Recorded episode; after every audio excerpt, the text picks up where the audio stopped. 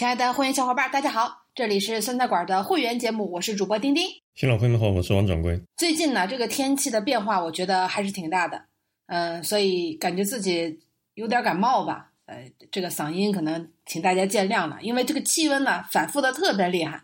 掌柜，你都不知道，我真是在上海很少经历过，今马上十二月份了，对不对？今天已经十一月份了，十一月二十三号，上海的气温还在二十度以上。然后前几天呢，这个温度又下降到十度以下啊，就一直在起伏吧。所以，请大家一定要注意身体啊！好像全国的气温最近都比较奇怪。换季了嘛，你也知道，气温的变化意味着季节的交替，所以大家一定要当心。嗯。而且这边我也可以更新一下，我们班上好多同学得了流感。那我发现英国挺有意思的，如果你是注册的 NHS，就国家全国的一个医疗保障系统，你是可以免费的接种。流感疫苗的，好多人都是可以去 Boots 街边的药妆便利店都可以接种流感的疫苗。我不知道这种行为有多少人会去做，可能免费东西你都不一定去做。比如我去 Sainsbury 购物的时候，它都会有一个广告告诉你快去接种疫苗，感觉太麻烦了，我是不会去的这种地方。天哪，街边都能接种疫苗，这感觉好像街边都能给你做。这种微整形一样啊，根本就不靠谱。不是，不是不靠谱，因为这边的医疗体系是药药店，它都会有一个注册认证的药剂师，有医医疗从业资格的，所以你有什么问题开处方药，都他可以去帮你去做。不像中国遍地都是就是民营的药店，他可能没有什么特别严格的医疗资质，所以你想打可以打。比如说中国的留学生来这边想打 HPV 的疫苗，你就去 Boots 啊，Boots 就是个街边那个小店，就可以打了呀，就很简单。嗯。这样的话真的是挺方便啊，因为很多人都不愿意为这件事情特意去跑一趟哈，还要排队什么的，嗯，所以掌柜你有空也可以去接个接种一个这个流感疫苗啊，因为确实到了这个流感高发的季节，我们有呃相关的这个医医疗口上的医生听众啊，就特意的叮嘱说他在医院里边啊，北京的一个医院就是流感最近特别的高发，简直是摩肩接踵来看病的人，大家一定要注意身体。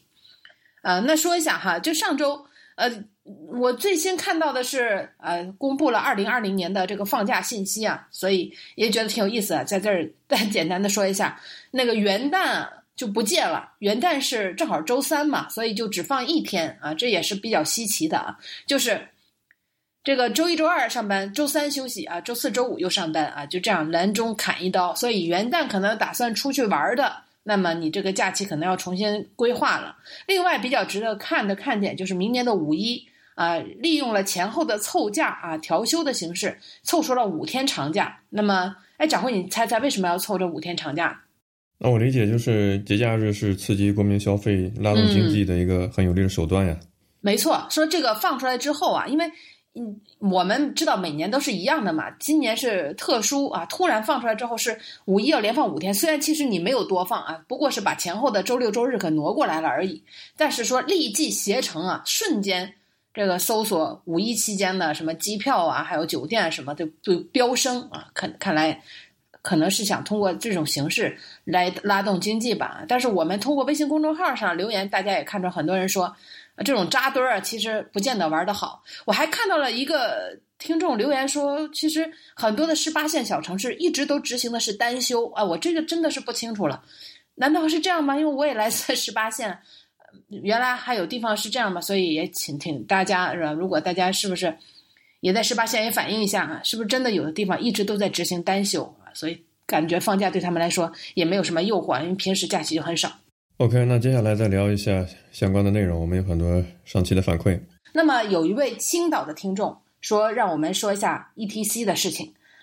就是他在当天的啊，二零一九年十月二十一号的《青岛日报》上，《青岛日报》应该属于这个党报党刊了啊，竟然发表了这样篇文章，说这个青岛呃部署做出部署啊，确保完成 ETC 发行任务，竟然把 ETC 发行任务。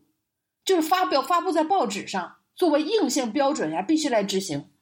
这到底是什么原因呢？真是比较费解。那么这个内容里边写的是，就是今天召开的会议指出，目前 ETC 推广发行工作已经进入了攻坚冲刺阶段。我市 ETC 发行的总任务量还有总任务量，你看到没有？是二百二十一点九二万辆，目前已经累计发行了一一百六十七点九五万辆，剩余发行量五十三点九七万辆，占全省比重较大，后期发行任务艰巨，所以呢，要树立全市上下一盘棋的任务啊，把这个要作为目标啊，要。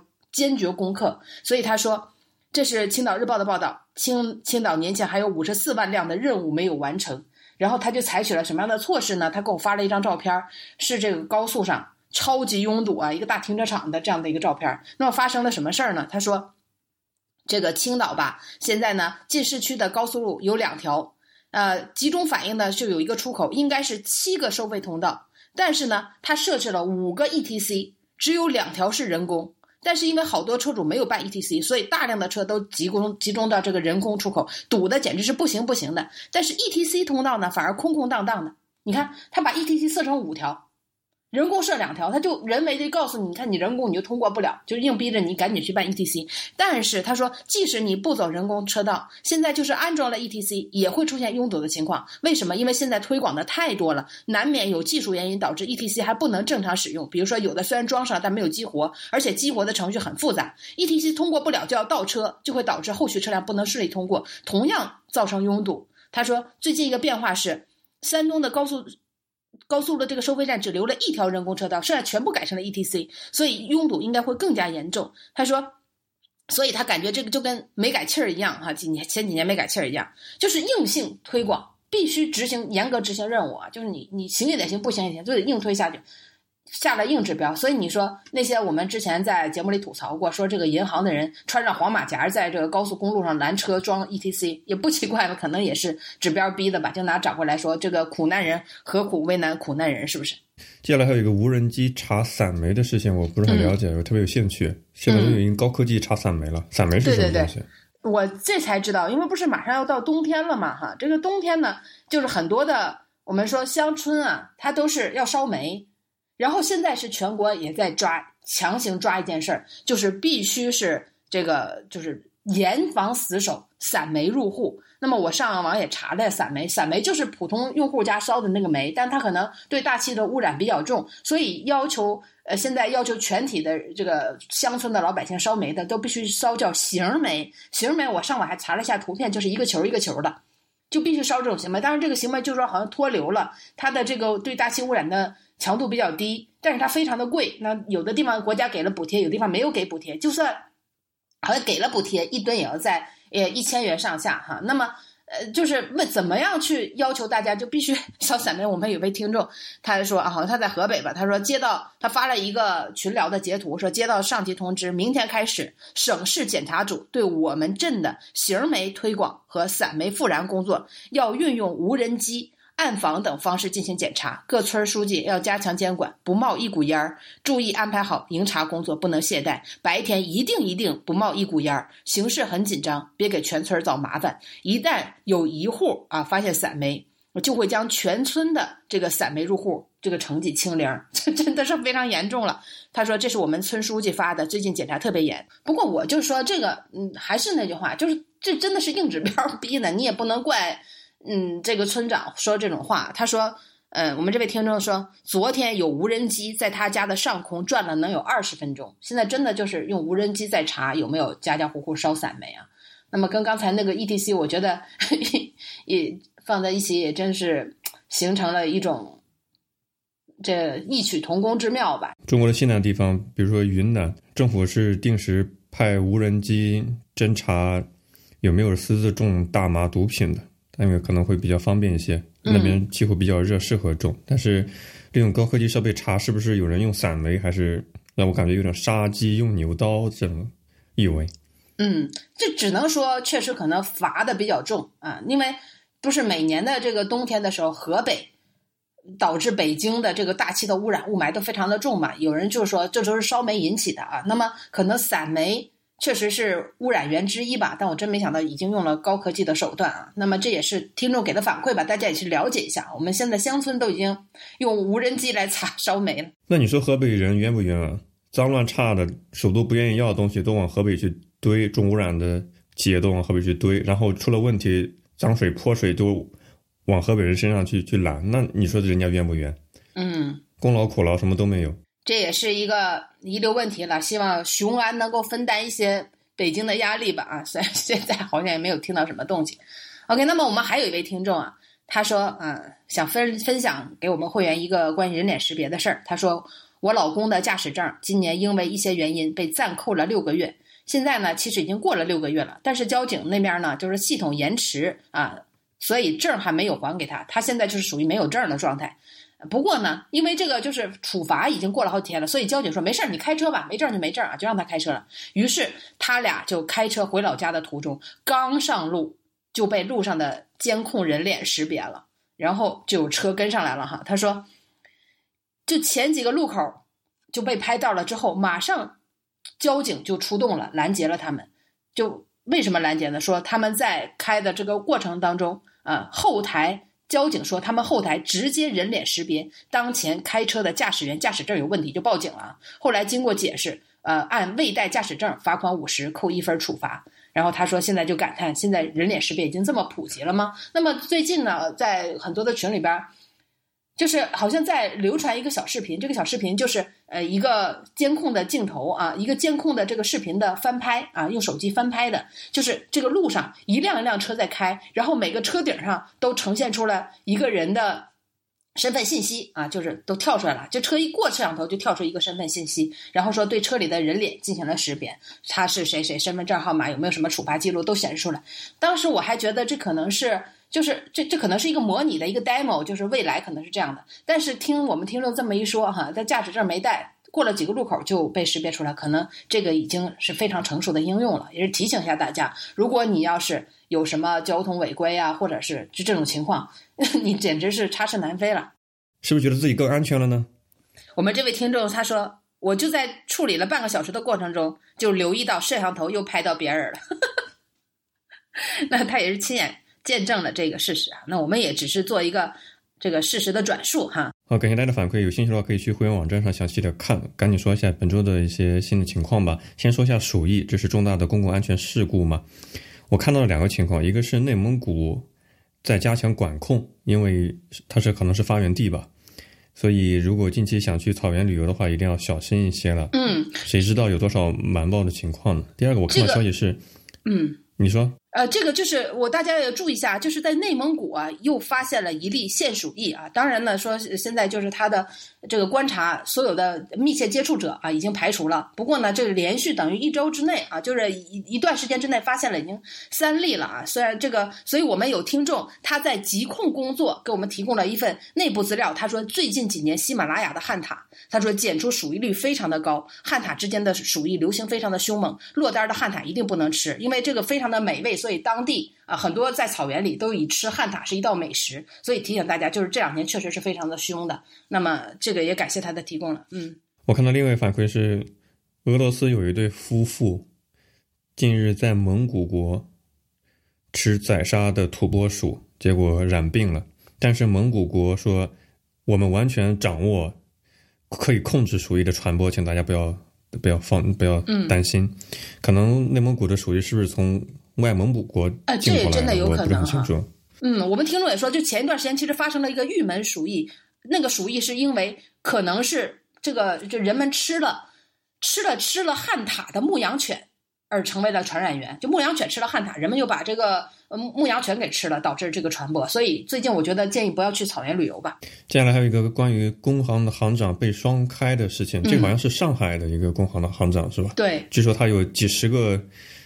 发生过性关系的女下属，嗯，身体真的很棒啊！很多听众转给我们，是因为我们上期掌柜还记得吗？我们报了这个 工工行，没错，挂的那个牌儿的事儿，然后就说可能因此有有这个相关的领导会因此下台。结果这周就爆出来了，这个工行上海分行行长这个顾国明被双开，所以有人说会不会因为这？我觉得这肯定是一个巧合了。行长他睡了十几个女下属，我实在觉得他的精力很很充沛啊，都赶得上那个本周报道说有一个上市公司董事长沉迷于打王者荣耀，达到了国服蔡文姬的水平。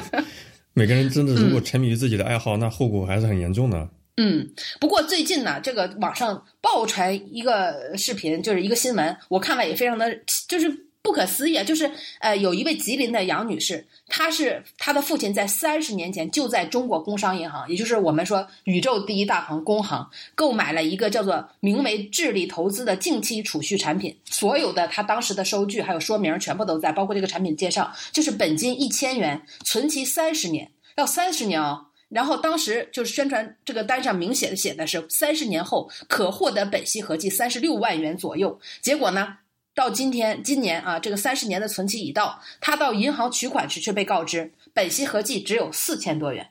那他当时就不可思议，说你这个单子我还在呢，当年的存单。结果他说，工商银行这边就给解释说，这个产品在一九八九年出台之后没有多久就被中国人民银行叫停了。那么因此呢，他们在报纸上登了一则公告，说这个作废。那么请大家赶紧就是去银行去兑或怎么样啊？这。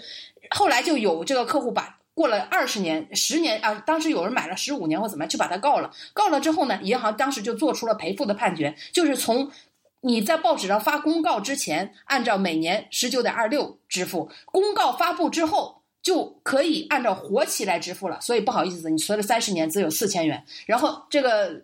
女士去找他，然后银行给说法，就说你要拿就给你拿四千，你要不拿，请去法律上告。法律上已经有判罚了，我们在报纸上发了公告就 OK 了。那么这件事出来之后，有人说：“天哪，这是合同法也不要了，这银行也不可靠。你在报纸上发个公告，你认为就就能够把你之前所做出承诺全部都抹杀？那么怎么还取信于民？还有人说，这是真是不能。”购买理财产品，银行都已经靠不住。那这件事情，呃，确实是活生生的这样的一个例子，因为真的是中国工商银行，而不是说那些小的农村信用社发行的这样的一个一个理财产品。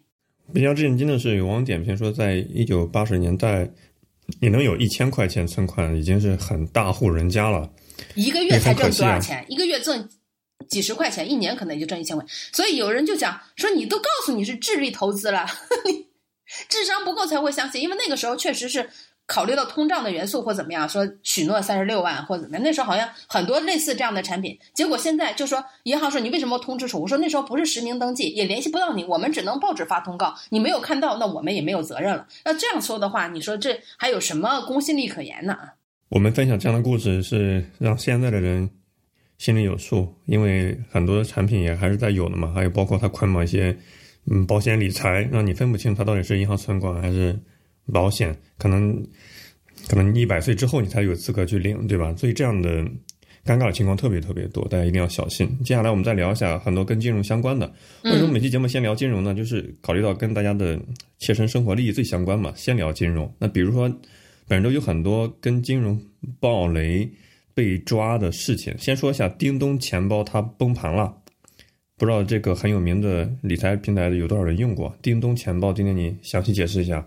嗯，这个叮咚钱包，这个确实呃，以大家可能觉得比较耳熟，可能是因为呃有什么叮咚买菜啊什么的，但它其实呃是一个理财产品。那么这个呢，它应该是呃厦门发行的这样的一个理财产品吧。那么最近呢是被说出来，它已经是暴雷，而且呢。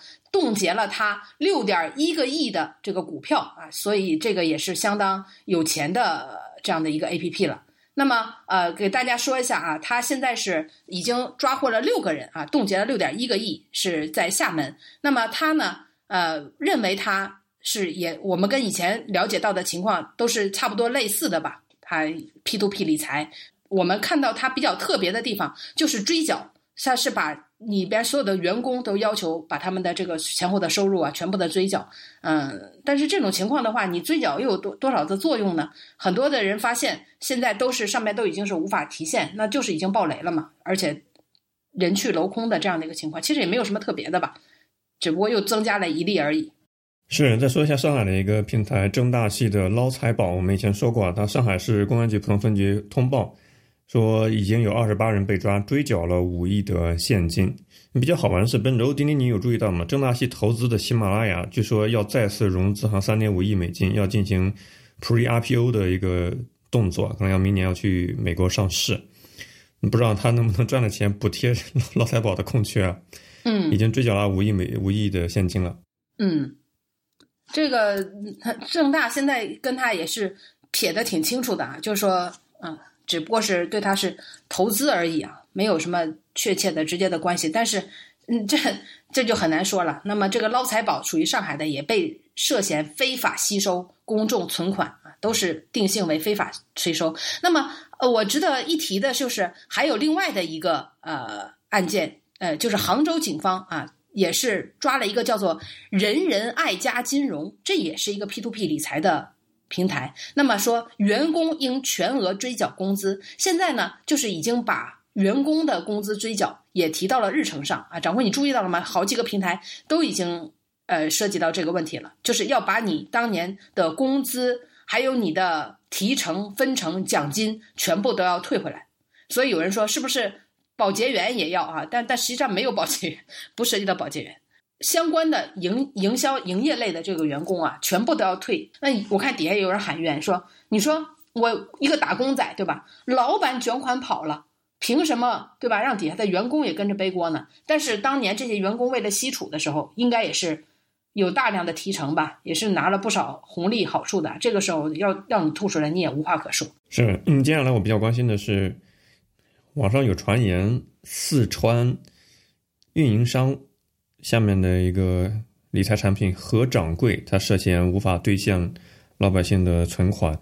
那比较讽刺的是，何掌柜的很多投资人是就是他们的员工，强制摊派你去买这些理财产品。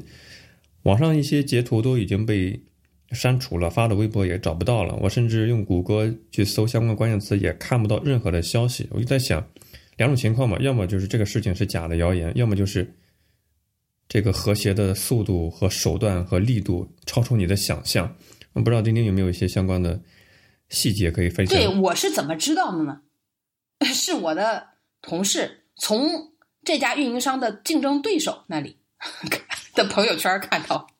呃，这个其实我就直接说吧。那么这个何掌柜呢，是四川移动运营商，对吧？移动啊。中国第一大运营商，那么二零一五年推出来的，所以是它的竞争对手应该要么就是联通，要么就是电信了。那么这些员工在自己的朋友圈里在发这件事儿，在散播这件事儿，但是你在公开场合其实查不到的。那么这个呃何掌柜啊，因为移动呢，它的很多的东西都带个何，我们都知道它打的主打的这个品牌就是一个理财平台，而且呢，它这个理财平台不仅是。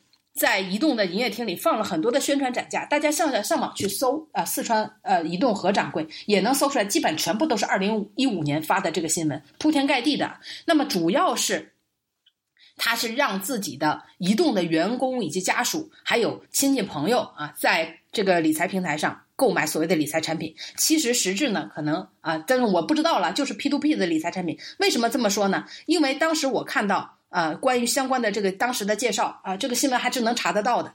说截止到目前，引入了三十五期各类互联网金融产品，平均年化收益率超过百分之七，累计认购达到一点三亿元，人均认购达到了七万四千三百八十五元。那么这个是啊，说四川移动迈出了互联网加金融的创新的坚实的一步。这是二零一五年九月份的新闻啊，说收益率都超过了百分之七，呃，但是。这个里边大多数都是他们自己的员工啊，我就说都是他们自己员工在进行购买。结果到了今年十月份，就有人反映出现了无法兑付的这个情况。说虽然说金额不大，但都是自己辛辛苦苦挣的这个血汗钱。结果现在发现没有人来回应这件事儿，无论是四川移动啊，还是证监会，还是什么这个银监会，都没有人去理他们这样的一个投诉。那我上网去搜了一下哈，首先。哦，这个 A P P Store 里啊，苹果商店里边已经找不到何掌柜这个 A P P。然后呢，这个网上除了二零一五年的新闻之外，竟然就看不到关于何掌柜近年来的最新的新闻，全部都是没有的。所以也这些信息也是比较比较诡异吧，对吧？如果你这东西没有，为什么相关的都找不到这个新闻了呢？那么还在有一个贴网百度的贴吧里边看到说，关于近期平台暂停发布的说明啊，说现在呢这个。呃，没有多少理财产品来发布了，说执行双降合法合规业务检查，所以平台对项目发布量进行了较大程度的削减和严格的管控啊，所以平台近期项目出现无项目可出借的情况。你看，这也是最新他们在平台上有人发的一个截图，所以这种情况真的是非常像招商银行当年那个前端。我们在节目里也说过，招商银行啊，在自己的。客户端上面都推广了，说这个前端是他们向互联网金融迈出的一步啊，也是动员自己的员工去推广、去拉自己拉储户、拉拉用户来在这前端上买理财。结果前端暴雷之后，招商银行是撇得干干净净，说早就在是没半年前不一年前就在自己的客户端上已经发了公告，跟他没关系。但这个公告你简直你要不特意搜根本就找不着。那么也是当时叫苦不迭的都是招商银银行的这个员工。那现在呢？在网上说的全部都是四川移动的员工啊，那发了也被删了嘛，但还是能找到一些，比如说有人我就在微博上找到唯一的一条，他说受害者达到三千余人，涉及资金四个亿，受害者全是移动的员工和家属，现在在成都已经大规模报案，但是经管局、公安、四川移动三方一直未有行动，说都是大家的血汗钱，十分火急，所以也请大家在移动系统内。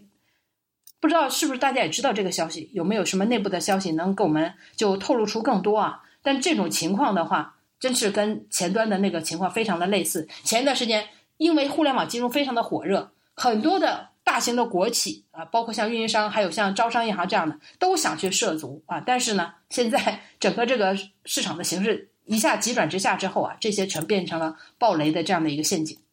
所以我看，我们有有内部的人点评说。网上很快都把这些新闻撤了，可能不光是移动在公关，而且还是为了金融维稳啊。那当然，这个情况我们也是只是内部消息了，也没有办法说真的就坐实。如果他的受害者只是内部员工几千人的话，可能是比较小的一个声音。你不像大的平台都是几十万、几万，少的几万人，全国维稳，全国的去上访被拦截，所以他可能就定点消灭你声音的。能力比较强一些，我是这么理解的啊。响应国家的政策双降，所以没有标发出来。它其实就是间接承认自己是一个 P to P 网贷平台，对吧？你否则的话，你为什么要响应国家打压 P to P 的政策呢？是不是？所以我就是几年之前，大家问我什么样的理财平台靠谱，我当时给过一个说法，我就说你看它背后的支撑的那家公司，它能不能倒？但现在我觉得已经不可靠了。这句话，就是即使是像四川移动。像招商银行这样，他也没有办法杜绝自己投的或者参与的这些互联网金融类的客户，他对付不了。所以大家现在投资理财真的是要非常非常的谨慎。地方政府发行的债务都可以违约，国家信用都可以降级，那一个移动公司、一个企业，那可能性是很强的，这也说不准。那还有一个比较讽刺的是，我看到有些建行的。员工在吐槽自己的年底的压力特别大，为什么呢？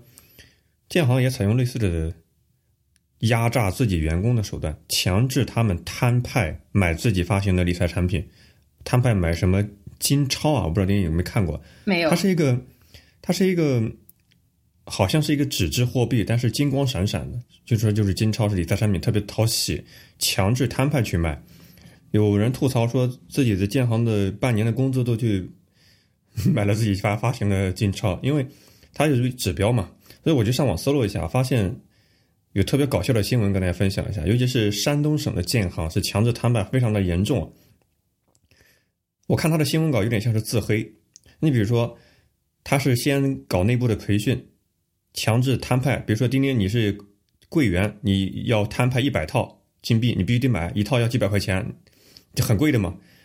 他会怎么说呢？他说。自十一月份鼠年金钞销售活动以来，营业室提前安排部署，积极营销，把金钞任务指标分解到每一个员工，人人肩上有指标，制定了相应的考核政策，有效的提高了员工营销的积极性。第二点，比如说，他想把对公的客户给利用起来，因为你是个体储户的话，就是一个人嘛。如果我找对公客户，那些单位的储户，他一个单位可能有几百号人物，那我不就有很多卖的？潜在的客户了吗？他会怎么说？他说：“我们发动公司联动，强强联手，从我行对公客户层面去营销，打造鼠年金钞全行上下一起营销的热烈氛围。”再比如说，以前上过当、受过骗的 建设银行的储户，他怎么说呢？怎么去利用呢？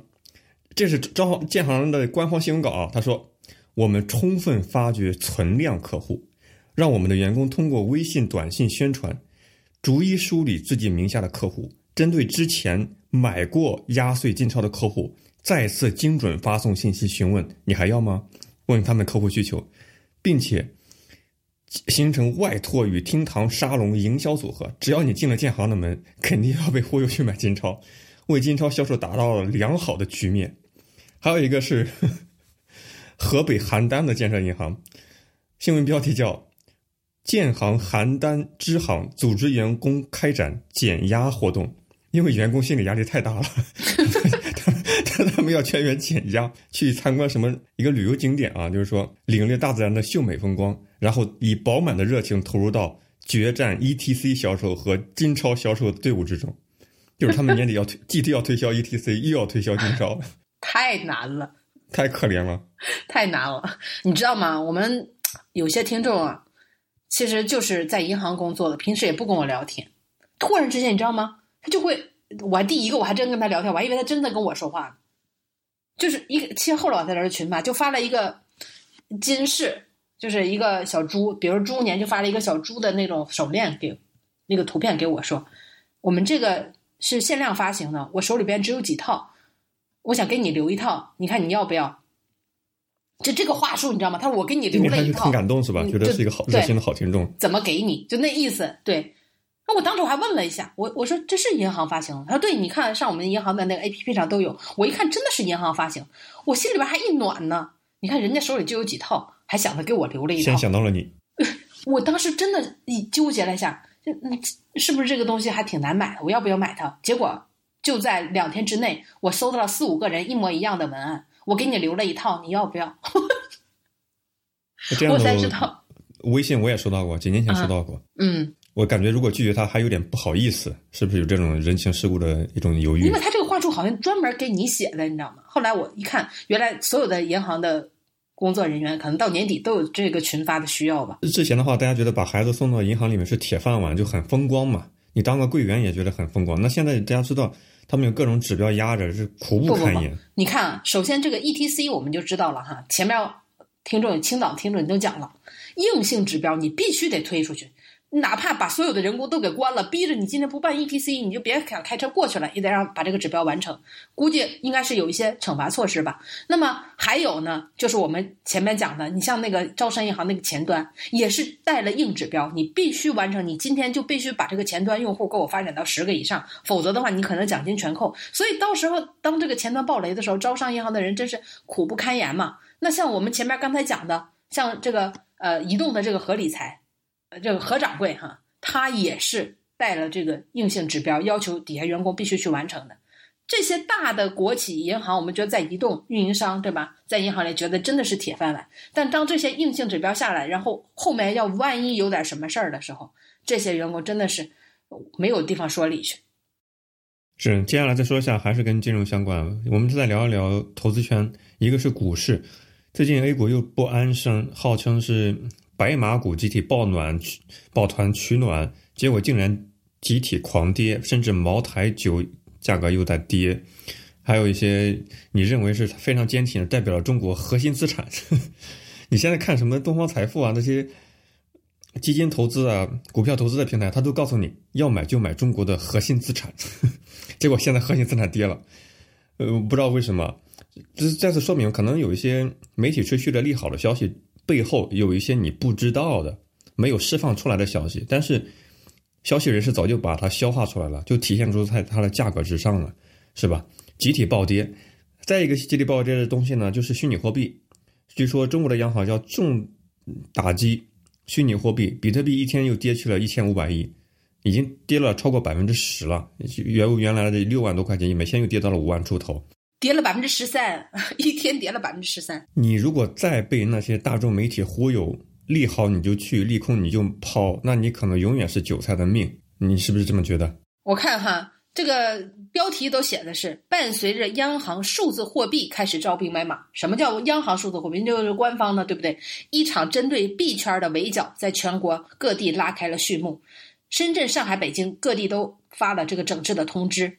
你看，全国性的清理整顿大幕已经开启，所以一下子就导致了，就是虚拟货币这样一个全国整顿，就导致了那一天比特币大跌了百分之十三。就这种政策性的信息对这东西的诱导实在是太大，影响太大了。所以你真的是如果跟着这个的话，你你往往我估计就变成了接力棒，下一棒就是落在你手里传不出去的那个人。是啊，年底肯定是很劲爆的，所以我还是非常期待年底有什么大新闻能够多跟大家的分享。还有一个消息呢，就是中国的央行最近发了一个呃货币政策报告，总结前三季度的一些表现。比较让人蹊跷的是，他在宏观调控政策里面把过去的那一行“房住不炒”这句话，这是习主席说的啊，给删掉了。你就对比他上一次发的报告跟现现在发的前后文那一段。他精准的删除了“房住不炒”这句话，其他的是一模一样，一字未改。那现在有很多专家解读为什么央行要删掉这句话，有人调侃说：“看来国家撑不住啊，房子就是要炒啊，经济就是要靠房价来支撑啊，否则的话，经济就没法走了。”那有些专家去洗地，他说：“为什么要删呢？”他们认为不能够简单理解成是央行国家在放松对房地产的调控，但是他来一个转折啊。说话不说的很满嘛？他说，按照实际情况来看，如果明年房地产市场还不好的话，确实有放松调控的可能性。就国家要放松刺激一下你，再弄一个什么降息啊，让你觉得贷款的成本更低了，对吧？再去刺激刺激市场，就是像一个橡皮圈，可收可紧，我来说了算，让你就自己去揣摩。嗯，不知道准备想买房的人看这样的消息是什么样的感受？我觉得真有意思啊！你说研读这些国家政策的人，他不光要从字面上去看，他还要跟之前的去做做对比。所以呢，当第三季度的啊关于这个呃货币政策执行报告一出来，就有人发现了。比上一次少掉了“房住不炒”这一相关的一段话，你看这就马上就做了这个解读。所以我看所谓这专家他说啊，放松应该是指对改善性需求的放松啊，比如说那些要买中高端产品的家庭，不带有炒房目的的，就是要对他们放松调控。意思是什么？就这些人他有钱，你不能再憋着让这些有钱的人不去买，那这样的话，对吧？那个这有钱不赚怎么着了嘛？哎。我我觉得所有的新闻都放在一起看，就非常的有意思啊。比如说，我们上周啊发了一个关于足球的信息，在我们的那个微信公众号上，结果大家就非常的热评，就是中国竟然没有打过在 战争当中的这个叙利亚省。但是足协呢还发了一个什么限薪细则，就是说这个足球的人挣的太多了，说中超呢限薪顶薪只能达到一千万，中甲最多只能达到五百万啊！我是听了之后，我就感觉这还要限吗？对吧？那这要不限的话得挣多少钱？这是是说贫穷限制了我的想象力啊！结果就是上周爆发爆出了一个呃购房合同吧，就说震惊 震惊是什么？说国足有一个门将，这个门将。呃，是叫严俊凌，他是一九九一年出生的。大家想想，他才多大岁数？他竟然花了七千四百七十四万，没有看错啊，是七四七四点点点万。那么购买了一栋豪宅，就在上海。真是你，你是不是刷新了对吧？你对足球的人有钱的这样的一个认识呢？那么他就是买了所谓在黄浦江边的一个楼王啊，那这个叫做绿城黄浦湾。他买了这个楼王啊之后，说他跟。什么人做邻居呢？什么楼上楼下就是薛之谦、李小璐啊，也就算了。他他们都在这儿买房，我相信他们肯定不止一套房，这肯定没错吧？明星不可能买一套。然后一说杨洋几年前也在这个小区里边买了两套普通楼栋，两百多平的，去年还曾挂牌出售。我看到这儿我就奇怪了，按照上海的限售政策，杨洋肯定没有结婚吧？就算他是上海户口，他也只能买一套啊，他怎么？我我不知道他是不是上过，他怎么在上海一个小区里边就能连买两套的？所以有的时候就想想，是不是这些政策都是限制这些老百姓的呢？真正有钱的人其实完全就是为所欲为呢？没错啊，有钱就可以为所欲为。但是关于这个事情，我们还是要把细节说一下啊。嗯。关关于薛之谦到底在上海哪里有房？我听过的版本都有很多。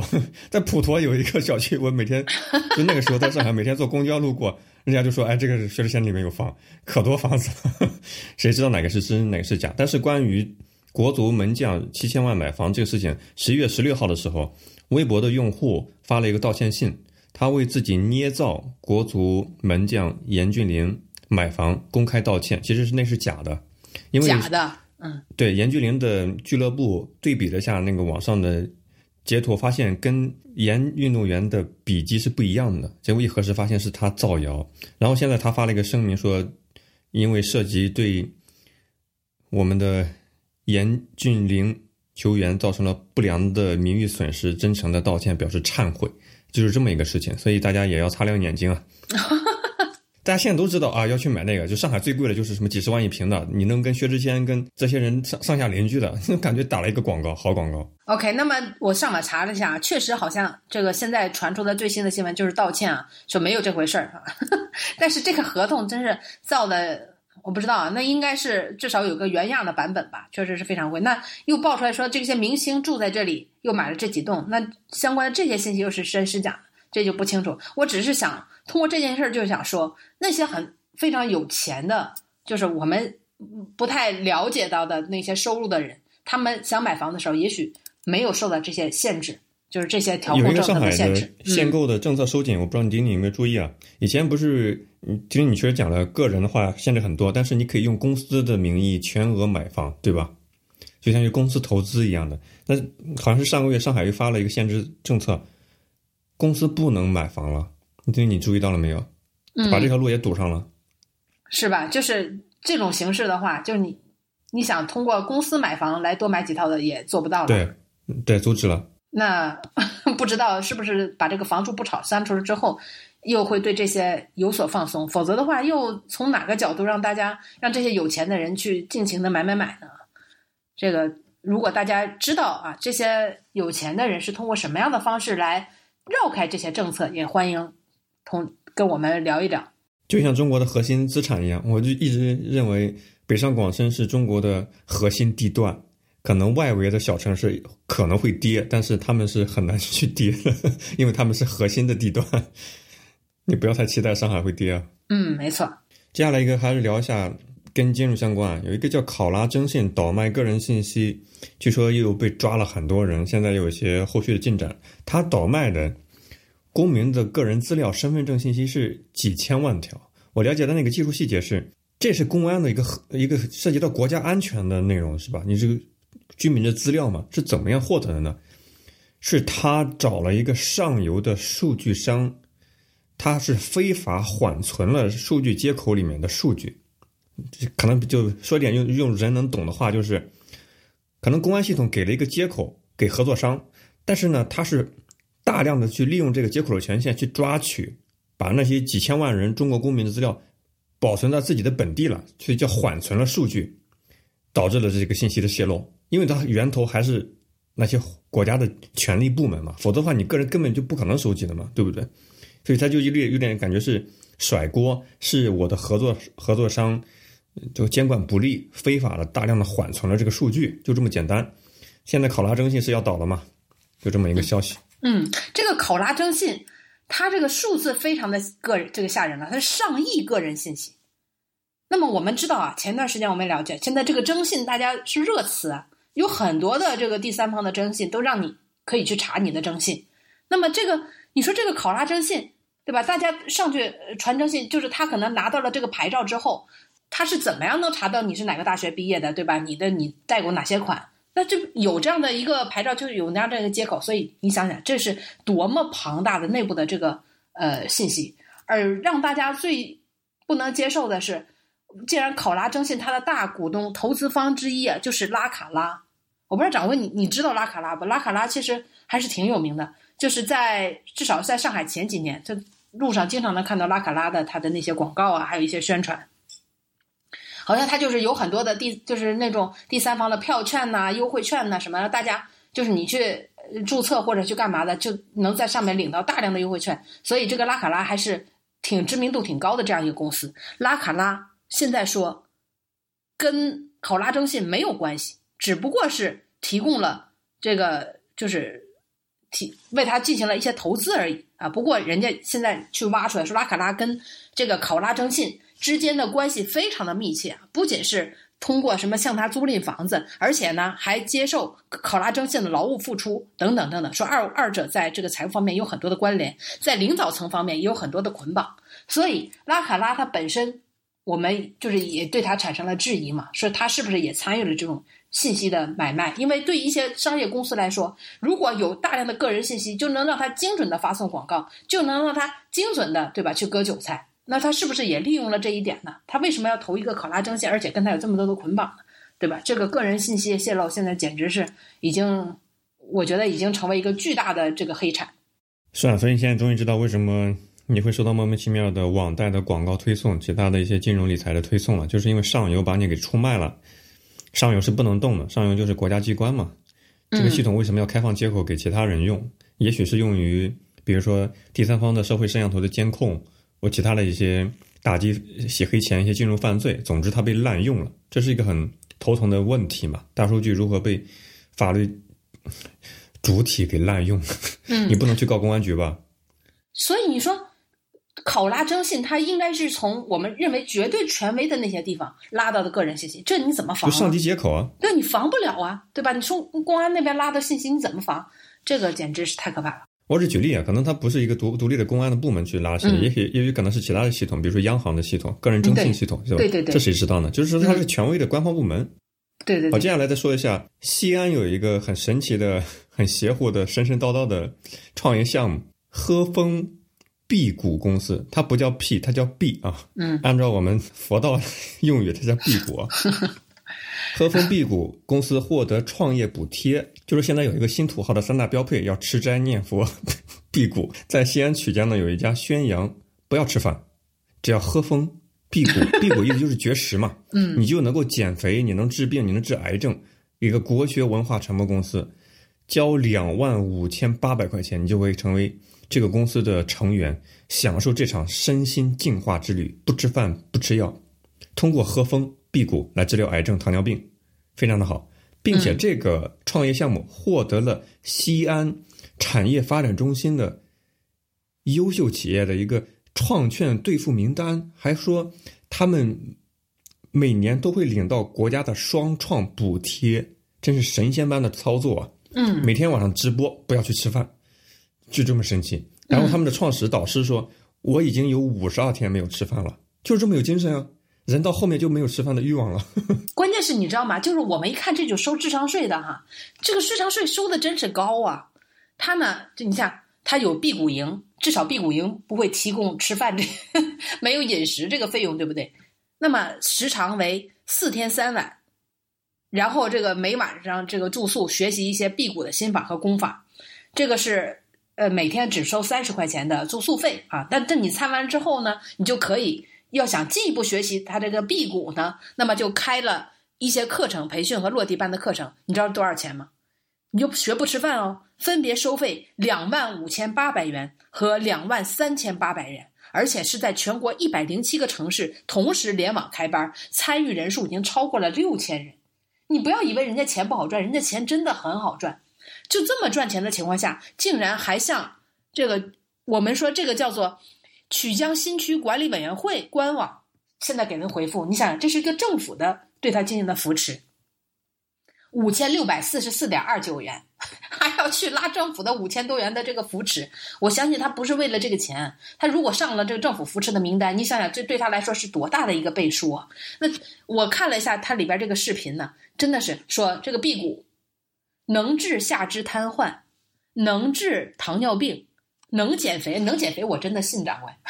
他说这个能减肥，我我对我这肯定是能减肥嘛。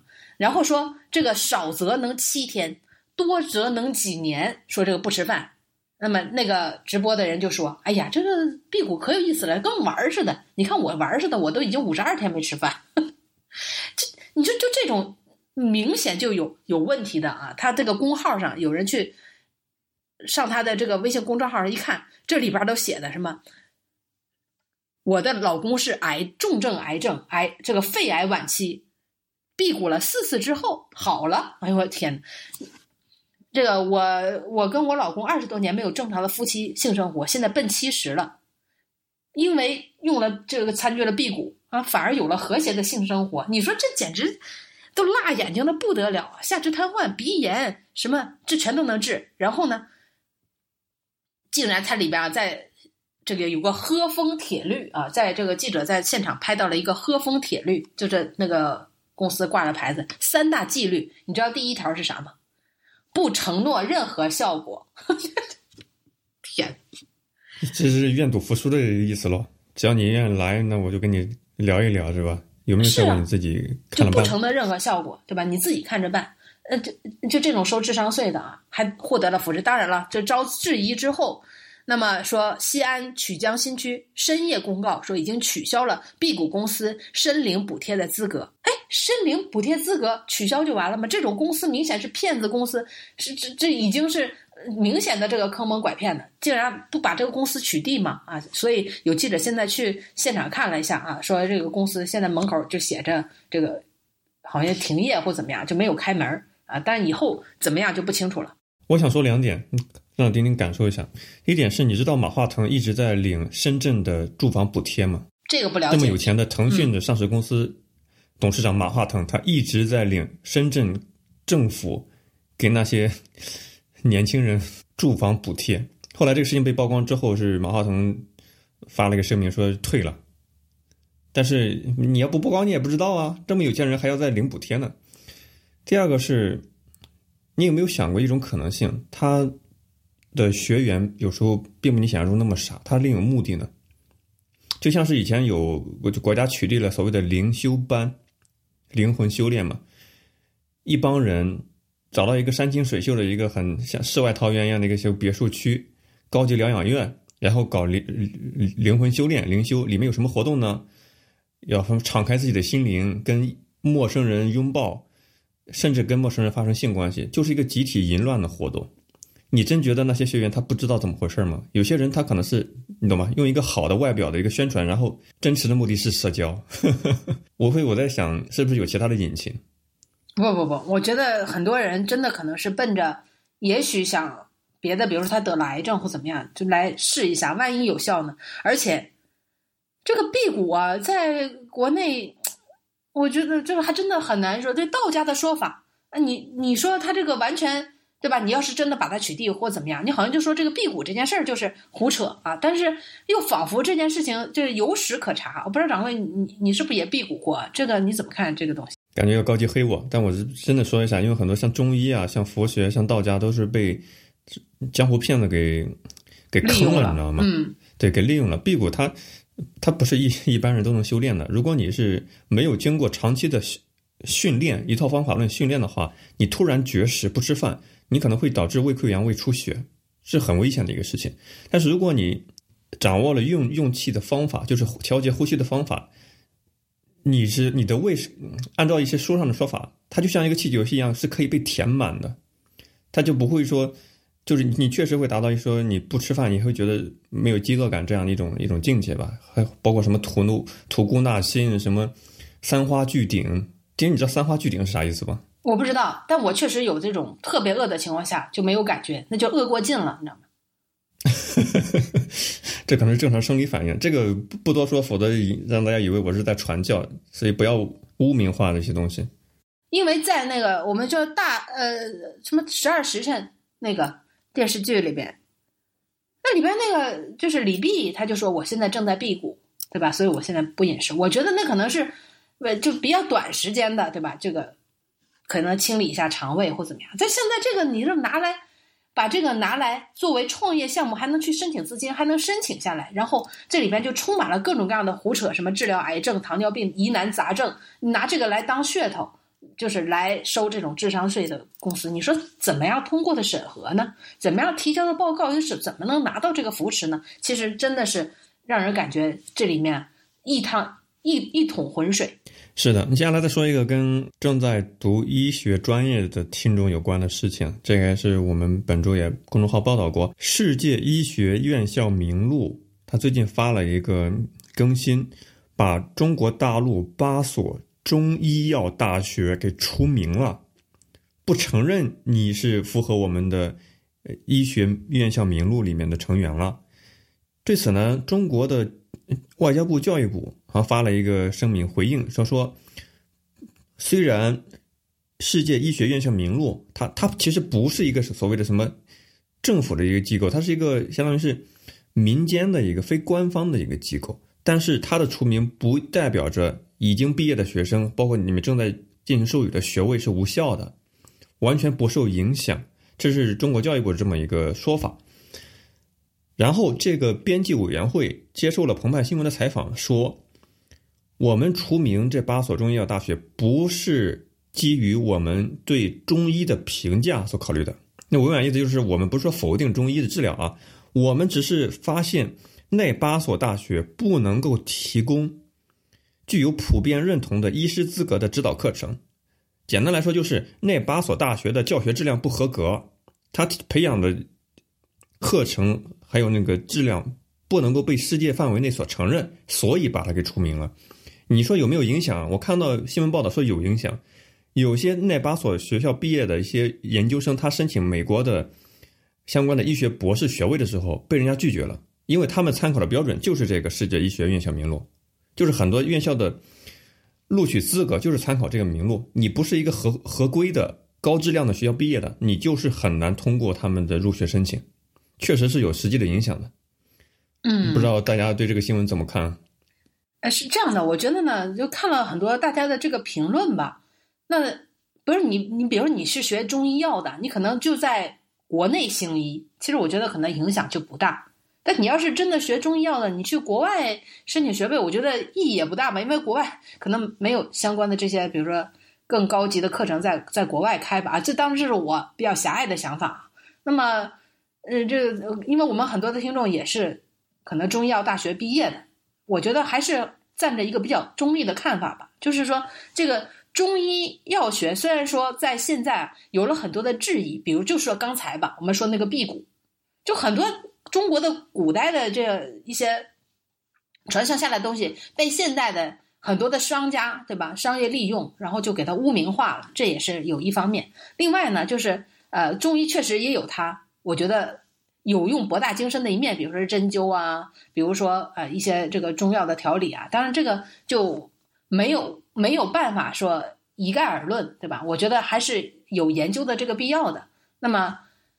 这个除名可能在中国来看，就是在中医药中国来做这些行中医的话，我觉得是没有，确实是没有什么太大的影响。但是你从世界的角度来看，我觉得也是对中药的从世界角度上的一个一定程度上的否定吧。我不认为是否定，人家说的很明确，就是你教学质量不合格，跟中医没关系。你本来是一个烂学校，那可能达不到我的标准了，我当然把你除名了。你听听，你大家不要认为说国际上好像对中医有太多的负面情绪啊、负面看法。听听，你知道针灸穴位，世界卫生组织有官方的标准吗？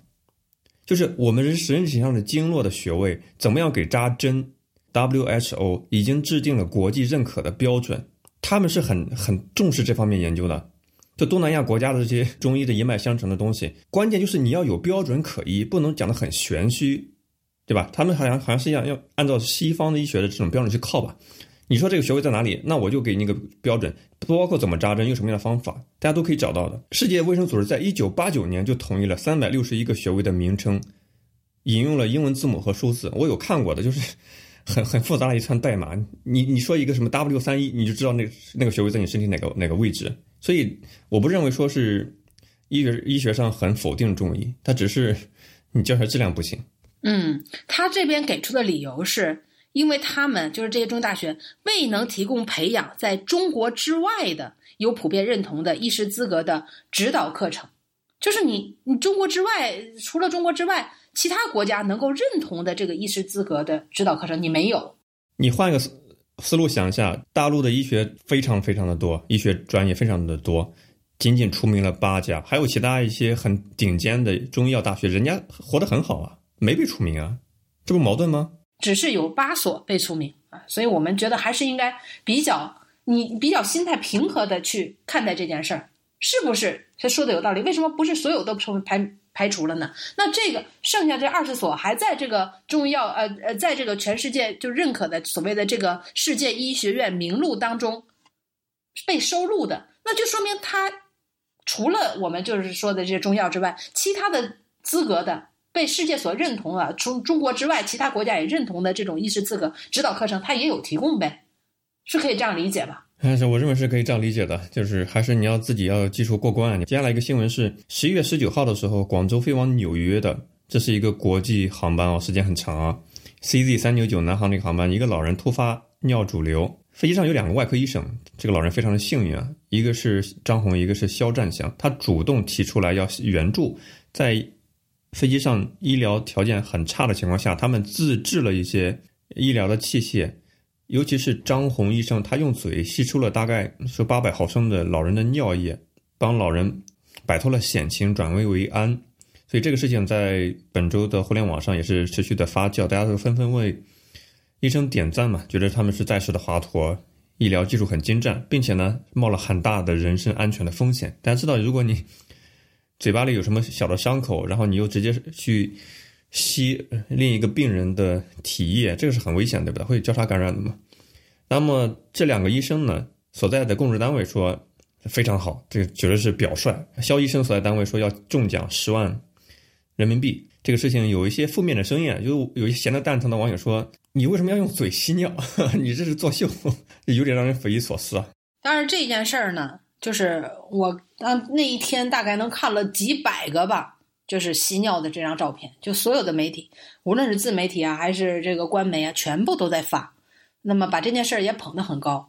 其实我真的是捏了一把汗的，因为我看了一下这件事情，当时就是医生自己的描述，说他当时这个飞机的机组人员最开始考虑的是就近停，赶紧停，就是。就近找一个最近的机场停，大概还有一个多小时吧。你也不能说 马上就下降吧，你还要跟机场打招呼。然后这两个医生就觉得还有一个小时，可能就可能膀胱会破裂。你想想，这八百多毫升，可能肚子里边可能能有一千毫升，那是多大的，对吧？那可乐瓶你能装多少？那来不及了。但是机组人员仍然觉得很有风险，就觉得风险很大嘛。其实是不太同意的。结果这个两个医生真是医者仁心吧，就决定自制了一个导尿管。飞机上并没有啊，自制导尿管，然后用导尿管的形式就把这个尿，那你怎么把那个尿引出来？只能用嘴吸了，而且吸一下可能还不行。所以这个这个场面其实当时是充满了很多的矛盾。这就是成功了，这就确实是让病人转危为安了。那如果没有成功呢？也许就新闻整个就会变成。另外一个样子，这让我们想起来，我们之前节目当中曾经讨论过一件事儿，就是在高铁上，当医生要求对吧，这个去解救一个病人的时候，呃，列车的人要求他们必须出示自己的医师执执照啊，就没有带医师执照的话，还要求全程拍照，然后要求他签这个责任书，对吧？由由他全权负责。当时是让医生的心很寒，那也是。当时高铁的人，后来我们讨论过，他也是为了免责吧，就是为了对吧，把这件事责任明晰。那如果飞机上做这么风险比较大的事情，其实机组的人员当时也是承担了比较大的风险。医生本人当然承担更大的风险了。人家说，如果他的嘴上有破口什么，那产生感染的可能性是非常大的。所以能说做出这样的事情，这是抛出了一切对吧杂念，就是先把这个病人抢救完了。你只要一细想，会不会有承担其他的风险的时候，也许可能都下不去这个嘴了。最后一个事情，聊一聊南开大学的校长曹雪涛教授疑似，呃，论文造假。这个是美国的一个科研人员先捅了这个笼子，他的原文没有用“造假”这个词，因为这是一个非常严重的词。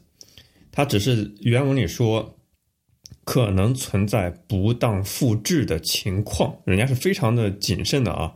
但是这个事情在国内被媒体持续的发酵，包括财新网也是一直盯着我们的曹教授啊。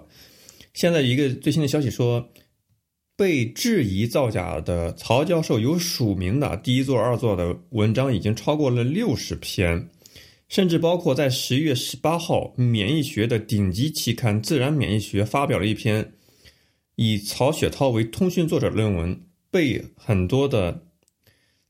学者专家又开始质疑，因为可能也存在疑似什么数据图片引用不当的一个情况，所以我们非常关注这个事情的进展。到底我们国家顶级的科研人员他的名誉能不能得到挽回？到底这是六十多篇论文是不是涉嫌学术不当？是有心而为还是无意的过错？在什么程度上能够消除影响？是非常的揪心的嘛？还有很多人。他可能觉得自己受到了那脆弱的心灵受到伤害吧，不允许自己可能有关系的人员受受到侮辱，所以说这个东西你们要道歉。他们没有造假，所以两派的争论非常的多啊。因为在过去学术圈不当的事情太多太多了，所以大家一旦出现新的情况，都本能的认为肯定有猫腻，是不是？所以如果有情况是他确实没有学术不端的话，那曹教曹教授是冤枉的。所以我们密切关注这个事情的后续进展吧。而且这个曹雪涛教授是位高权重啊，也即使他真的有问题，你觉得能扳倒他的概率有多大呢？这不是扳倒不扳倒啊？我觉得就是客观来说，现在很多这就特别知名的教授、院士，他就是会在这个论文上署名，但他是不是真的一个字一个字的去看过呢？他有没有那个时间呢？我看也有人说提这个会山会海，对不对？就每天都在开会啊，到处去研讨啊，或怎么样？他是不是真的就把这些论文每一张图都看过了呢？会不会有遗漏呢？那现在不是我们在质疑，是已经有了一部分的回应，至少有三篇，对吧？就是我六十四篇的回应，说其中十二篇啊，不已经六十四篇被提出质疑了吗？十二篇的已经作者回应啊，其中呢有七篇为就是质疑者误解了，那么这个质疑者也接受了，说误解了。根据目前呢说作者所放的原始数据和解释说明说没有问题。另外五篇呢说是无意放错，作者提供原图并表示会立即改立即改正。那这个五篇就说是无意中放错了，那就说明是什么？人家质疑的是有道理的。你确实放了一模一样的照片，那这是不是客观事实呢？那你放错了照片，对这个论文，那从论文的观看者的角度来讲，这是不是就假了呢？对吧？你你两个实验结果放了一模一样的照片，现在你放错了，那它也是一个错误啊。确实也数了曹教授的名字，那曹教授被质疑，为什么大家又在很多人在底下跳脚，对吧？要恨不得把。提出质疑的人要枪毙了，那这就没有必要。人家曹教授自己还没有跳脚呢。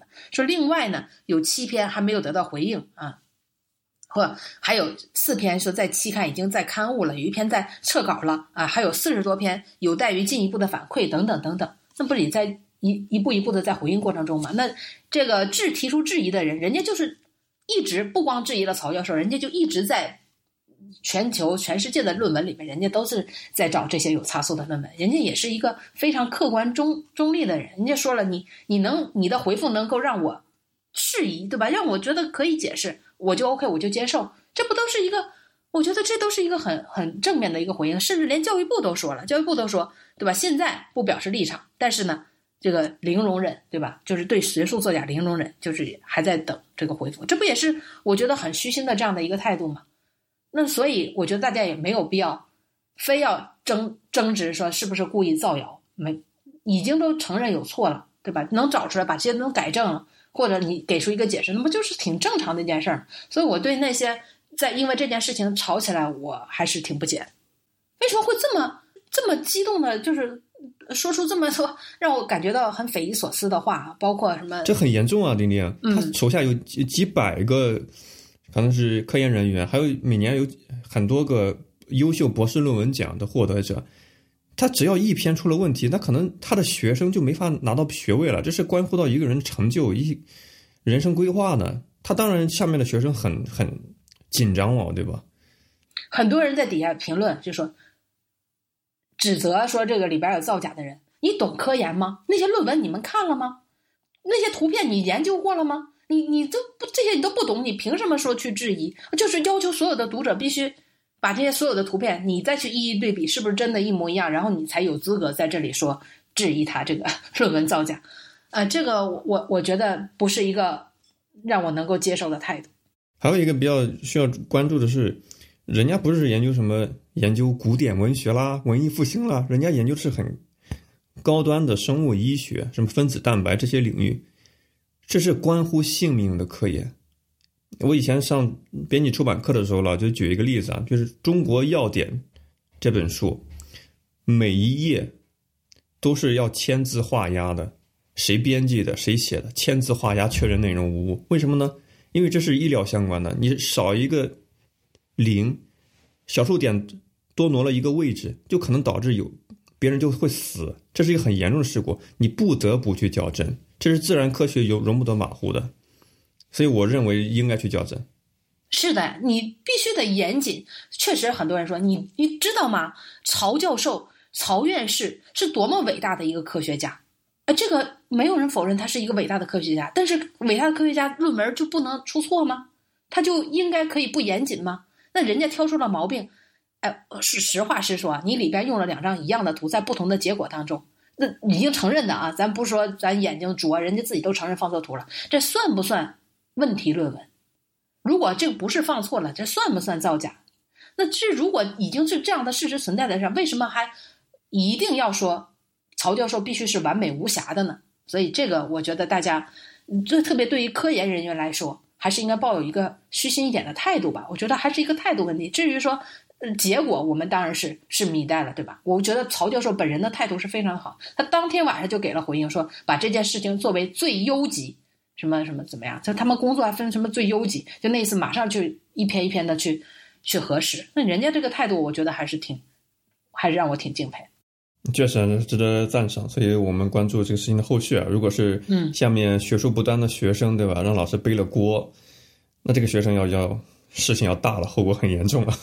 嗯，这是这件事儿哈，这个我跟曹教授完全没有关系啊。我另外一个朋友工作多年啊，现在就是读了一个在职的 MBA，马上在写论文，跟我说写了三万多字，哎，真是殚精竭虑啊，我很佩服他。我说你能写出三千三万多字的论文，真是就是让我现在写，我真的三千字我可能写都费劲，我真的很佩服。他说你都不知道，我为了把这抄的这些论文呢。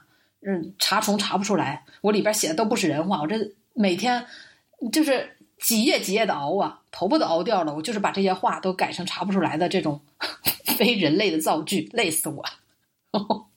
我说这是怎么？这都是参考别人嘛？他说大家都这样啊，就看谁能把这个东西你抄完了之后还查不出来。呃，这个，所以我对有一部分这个 MBA 的论文，我也表示态度保守嘛。保留态度。好了，以上就是本期会员节目的主要内容了。再次提醒一下我们会员啊，我们在今年的春节期间，会员发红包福利的活动仍然会继续，期待大家的参与。大家对抢红包有什么建议哈？有什么方法让大家玩的更嗨？也欢迎大家及时的哈，随时跟我和掌柜提出你们的想法。我觉得前几年大家都玩的好嗨呀，那都是我跟王掌柜两个人啊，绞尽脑汁想出来的玩法。今年大家可以群策群力，对不对？还有就是，除了会员抢红包之外呢，我们还给会员提供了其他的物质性的奖励。我们准备了一些别的奖品，期待大家能够在春节期间一起玩的开心。嗯，也感谢大家这么多年对我们会员节目的支持拜拜，拜拜。